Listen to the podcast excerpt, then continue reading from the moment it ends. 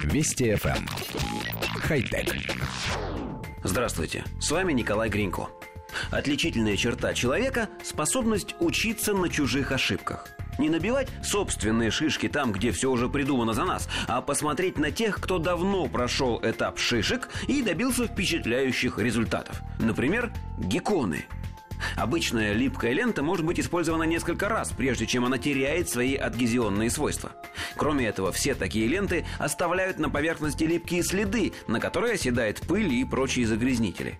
Исследователи из лаборатории НАСА по изучению реактивного движения работают над системой, которая лишена этих недостатков, и достигается это использованием принципов, за счет которых гекконы могут удерживаться и перемещаться по вертикальным поверхностям.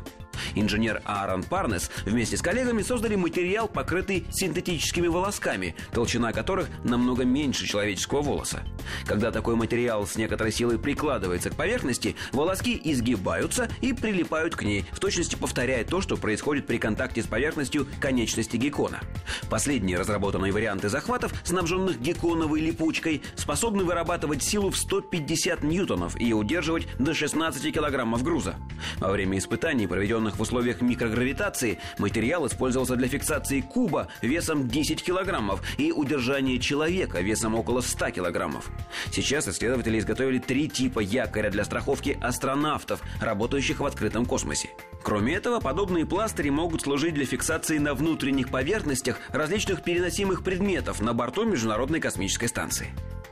Коллектив редакции нашей программы недоумевает. Почему новости о изобретении липучки, скопированной с лапки геккона, с завидной регулярностью поступают из самых разных лабораторий, а сообщений о начале промышленного производства как не было, так и нет? А ведь, наверное, так было бы здорово, работая в открытом космосе, легко удерживаться на внешней поверхности станции, просто прикоснувшись к ней ладонью, без всяких страховочных мер. Очень приятное ощущение. Хотя... Вести FM хай-тек.